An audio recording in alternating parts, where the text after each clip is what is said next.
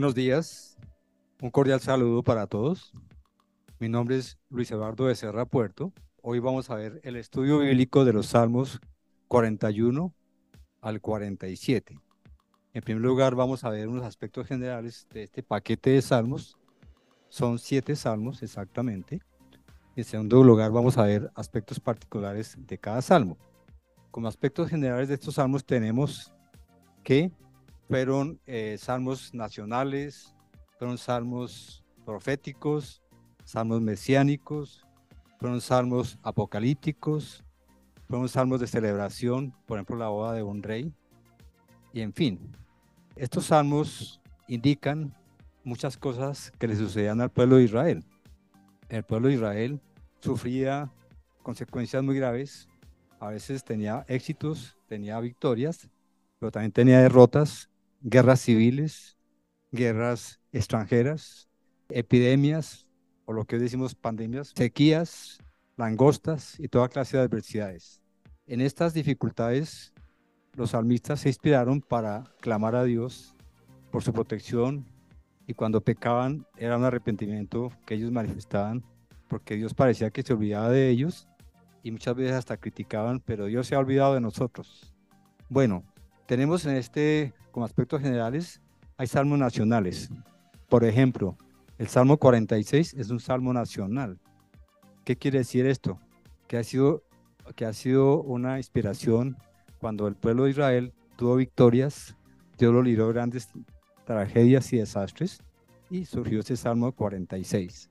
El Salmo 45 es un salmo mesiánico en el cual se habla de una boda de un rey, posiblemente Salomón, o quizá de otro rey de Israel, y toda la pompa que se expresa en este salmo es algo maravilloso, pero también es llevado a un estilo, a un, a un punto más alto, como un salmo mesiánico que indica al rey de reyes, que es Jesucristo, y a su novia amada, que es la iglesia.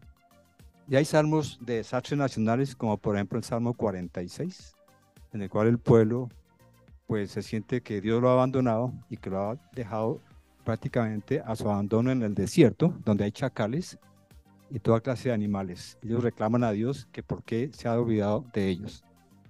Bueno, como, como enseñanzas de los salmos, los salmos nos revelan la santidad de Dios, nos enseñan a tener compañerismo con Dios, eh, nos enseñan a pedir a Dios cuando necesitamos un rescate. Eh, los salmos nos enseñan a tener adoración para con Dios. Los salmos nos enseñan a creer más en Dios.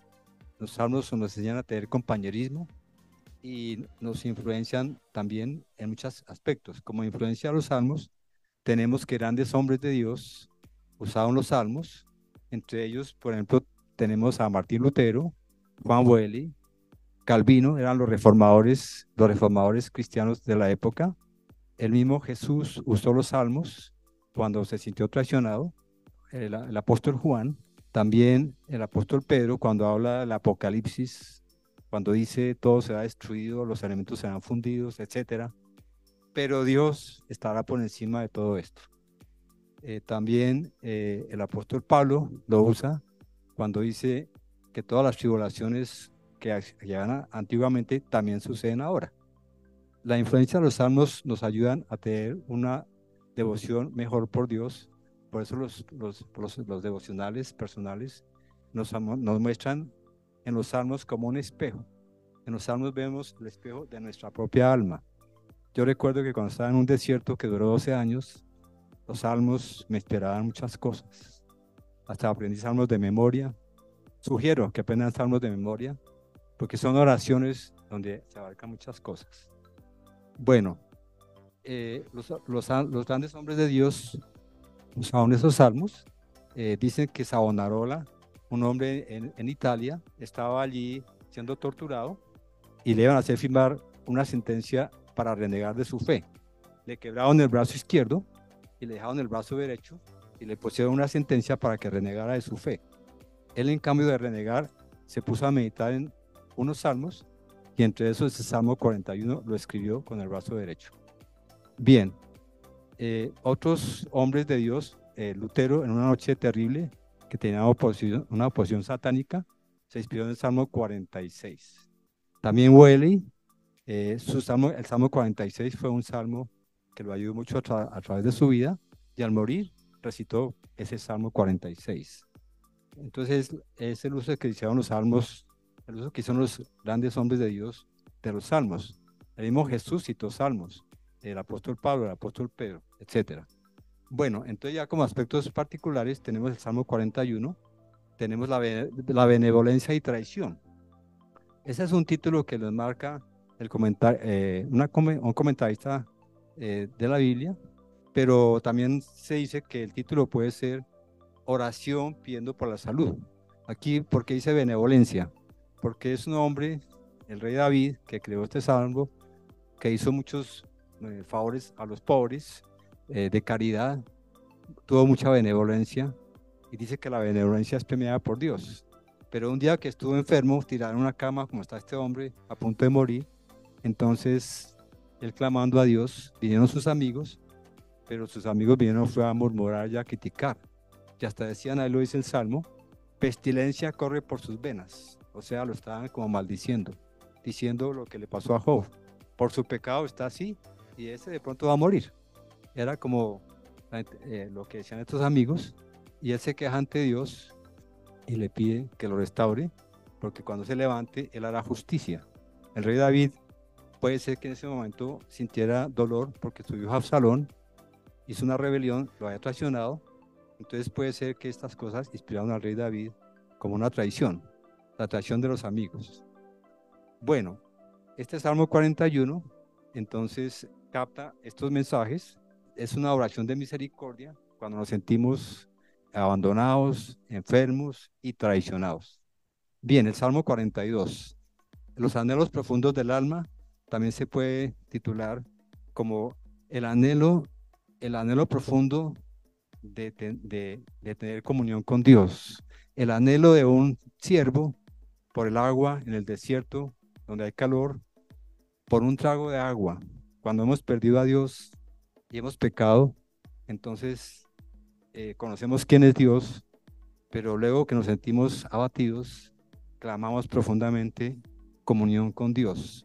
Entonces este, este siervo representa el anhelo de tener esa comunión con Dios, el arrepentimiento de pecados, ir al templo a orar y a clamar por su protección y por su bendición. Este salmo implica eh, muchas cosas. Eh, tenemos aquí que muchas veces el pueblo de Israel conocía de su destino, porque era un destino divino, cuando Dios lo llamó para que fuera una nación santa. Pero posiblemente cayó en el pecado, se olvidó y ahora está clamando a Dios. Eh, los Salmos 42 y 43 se resumen en uno solo por qué razón porque hay tres, tres versículos idénticos en ambos salmos que dicen lo mismo. Y hay, hay dos versículos, otros dos versículos idénticos que dicen lo mismo. Eso se debe porque en la colección los manuscritos hebreos eran un solo salmo, pero luego se separaron en dos. Bueno, el Salmo 44. El Salmo 44, fe y hechos. También se puede, se puede resumir como liberaciones pasadas y pruebas presentes. Aquí vemos al pueblo de Israel que está prácticamente andando por el desierto y la mayor expresión aquí del pueblo es, eh, ¿por qué nos has abandonado, Señor? Nos entregaste y somos llevados al matadero. Eh, el pueblo aquí se siente que Dios lo vendió por cualquier cosa, no hecho por nada, y que ahora sus enemigos se burlan de ellos y hasta hacen refranes de pueblo, burlándose a toda hora. Entonces es un salmo, es un salmo que representa también eh, la caída del pueblo de Israel en pecado, dice en Deuteronomio, es causa de la desobediencia. Sin embargo, en este salmo, el salmista dice, pero si no hemos pecado, si hemos eh, eh, cumplido tu pacto, el que nos diste allá en el monte Sinaí, hemos sido obedientes. Pero otra, otra interpretación puede ser de un hombre que se siente que está sufriendo el castigo, que él está bien, pero que los otros han pecado y de todas maneras él sufre el castigo de todos los demás. Entonces aquí vemos al pueblo de Israel dando por el desierto, dice a un lugar de chacales, nos has llevado a un lugar de chacales donde no hay sino fieras y nos has abandonado. Eh, también puede ser una interpretación del exilio cuando fue a Babilonia el pueblo y allí entonces, entonces eh, el salmista lamenta a veces a estar en una tierra alejada de su Dios, de su templo, y solamente ahí se acuerdan que tienen un Dios soberano que los protege. El Salmo 45 es un salmo precioso, dice el novio y su novia, y también dice en otras versiones, cántico de las bodas del rey. Este es un canto, eh, es un poema de amor, como está en Cantar de los Cantares. Aquí vemos que el novio, dice ese salmo, es un hombre hermoso, que habla fluidamente, que tiene gracia al hablar.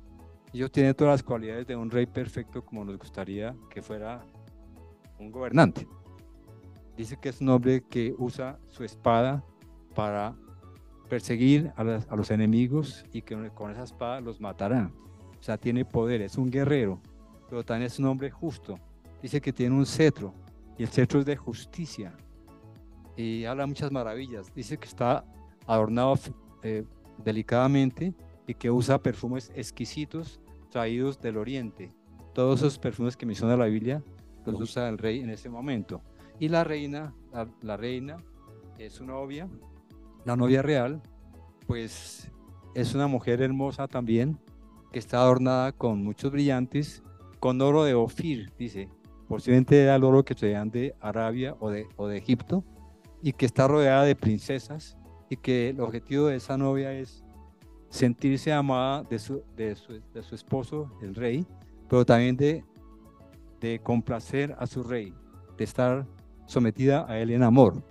Entonces es un salmo que llevado a, otro nivel más alto representa, eh, en el caso del rey, al rey de reyes, que es Jesucristo, y a su novia amada, que es la iglesia.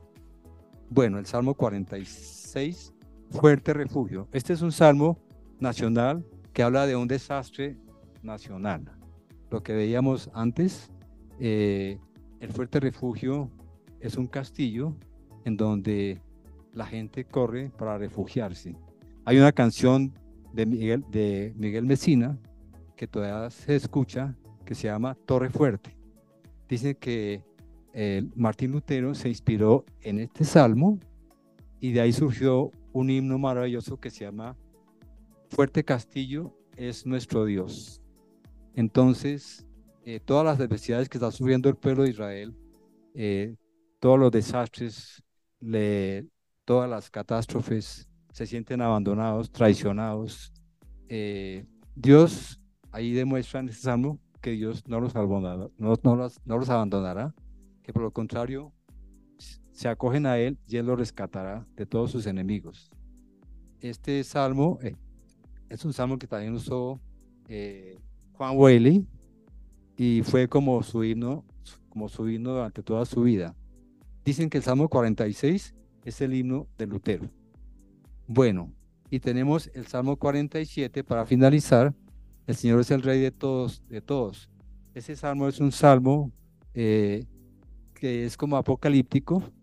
Eh, los salmos 46, 47 y 48 eh, son tres salmos que hablan de la potestad de Dios, la majestad de Dios, su omnisciencia, su omnipresencia, y que sucederá todo lo que va a suceder en el Apocalipsis, que la tierra, los cielos serán, eh, se correrán, que los montes serán destruidos, que los elementos arderán, que todo se fundirá, que la tierra será destruida. Todo esto va a suceder, lo dice el apóstol Pedro. Pero que Dios vendrá por segunda vez a gobernar a las naciones y luego establecerá su trono en el cielo y todas las naciones se van a postrar ante él y lo adorarán. Esto significa que el Señor es el rey de todos, de toda la tierra, que no habrá ninguna nación que no se arrodille ante él y que él es poderoso y tiene el control de este, de este momento, de este presente y del futuro. Bueno, entonces, esto es una breve descripción de estos siete salmos les animo que los lean con detenimiento y que sea de bendición para todos. Muchas gracias.